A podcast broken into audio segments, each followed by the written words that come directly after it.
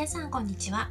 5分でわかるフードテックニューススタートアップ情報を配信するラジオの時間です。このラジオでは世界のフードテックニュースをわかりやすくお伝えしています。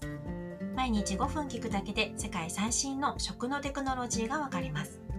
今回ご紹介するのはイスラエル初の 3D プリンターで肉を開発する企業です。3D プリンターを使う企業は先日もスペインの企業をご紹介しましたが今回はイスラエル初の Redefine Meat という会社です。 Redefine Meat 直訳すると肉を再定義すると訳せますね。この会社は社名の通り植物ベースの材料を使って 3D プリンティング技術によって本物の肉に見た目食感風味そっくりな代替肉を開発して食のイノベーションを起こそうとしています。今回この会社にまつわる大きなニュースがあります。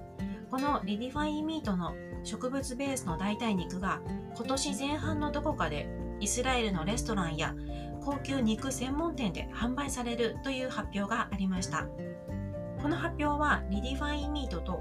イスラエルの食肉販売会社ベストマイスターという会社が戦略的パートナーシップを結んだことによるものだそうです。つまり今年6月までのどこかでイスラエルのレストランや肉の専門店で 3D プリンターを使って作られた植物ベースの肉が販売されるというわけなんですね。この2社は今回の提携を発表する前に2日間の試食会を実施しています。どうやらこの試食会が大盛況だったようなんですね。試食会で提供されたのはRedefine Meat が 3D プリンターで作ったお肉となります。事前にアナウンスをせずに始めたところ口コミであっという間に広がり2日間で600人が参加してわずか5時間で約1000個が完売したという盛況ぶりだったようです。ちなみにこの試食会はテルアビブで開催されました。しかもこの試食会に参加した人たちは事前に販売されている料理に使われているお肉が動物の肉ではないことは事前に知らされていなかったんですね。いわゆるブラインドテストですね。食べた肉が動物の肉ではないんだよって聞いた人たちの反応が動画で出ていたんですけど皆さんびっくりしていました。試食会にこれだけの人が集まったっていうことは Redefine Meat 自身にとっても想定外のことだったようです。CEO であり共同創業者の方は1日100人ぐらい来てくれればいいかなと思っていたらしいんですね。コロナの影響もあって小さな町での開催となりましたし事前アナウンスもしていなかったので1日100人来ればいいなと思っていたら開始からからわずか5分でなんと列ができ50分待ちの列を作ってまで並んでくれたという反響でした。試食した人の9割が肯定的なあ肯定的な反応を示したようです。この試食会で集まった収益はコロナの影響を受けた地元のレストランに寄付されるということです。 Redefine Meat のお肉が何で本物そっくりな食感や歯ごたえを再現できるかというとその秘訣は近年の 3D プリンティング技術の進化が関係しています。私も自宅に何台か 3D プリンターを持っているんですけど家庭用 3D プリンターの多くはノズルというところから色を熱で溶かしてソフトクリームのように押し出して一層一層重ねていくタイプなんですね。熱で溶かして積層積層していくので熱溶解タイプや FDM タイプと呼ばれたりします。データがあれば形状の制限なしに自由なデザインのものを作れますので例えばこれを食に応用すると必要な部位だけを作ったりすることができます。ただこのタイプはノズルが1つしかないので1つの材料を押し出すことしかできないんですね。しかし今では複数材料を同時に 3D プリントするマルチ材料に対応した 3D プリンターが登場しています。このタイプの 3D プリンターには複数のノズルがついていてそれぞれのノズルから異なる材料が同時に出て一層一層積層されていきます。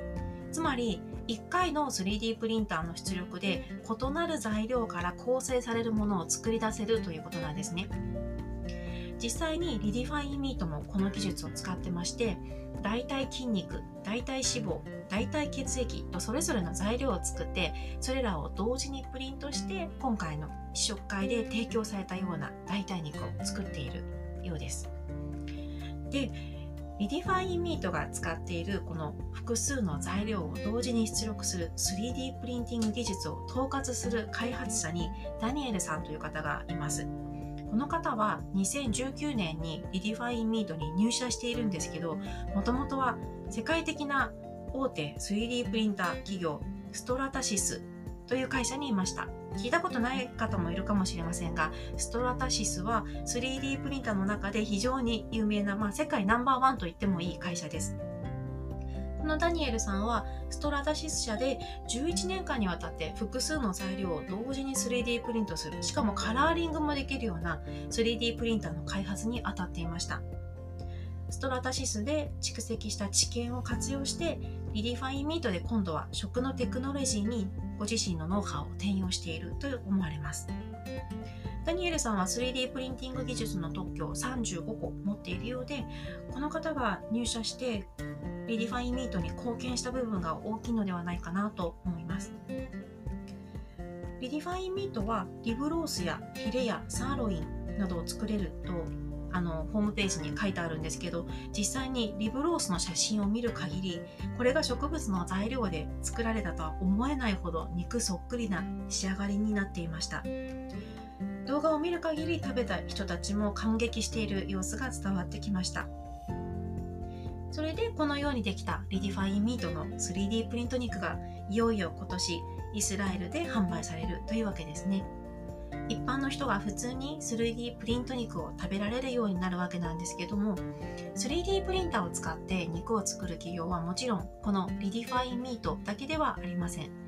イスラエルイスラエルには他に2社ありましてまず1社が SavorEat という会社ですこの会社は調理済みのバーガー用のパテを6分で作る技術を開発しています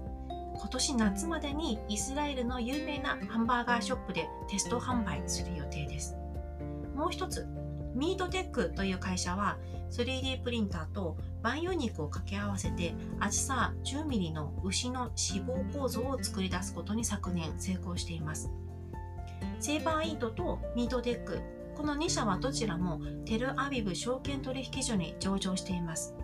ちなみにミートテックはアメリカでの上場に向けた準備も進めていますので今後も注目されます。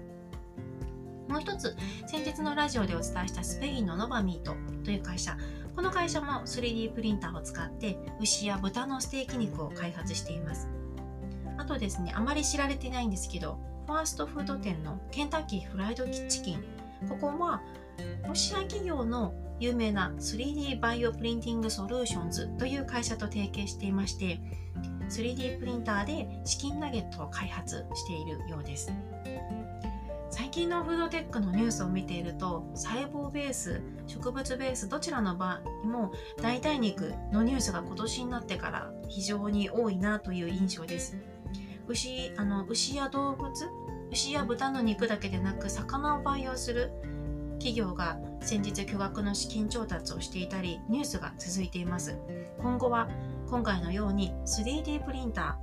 ーがもたらす食のブレイクスルーがあの今後は目目が離せないなと思います。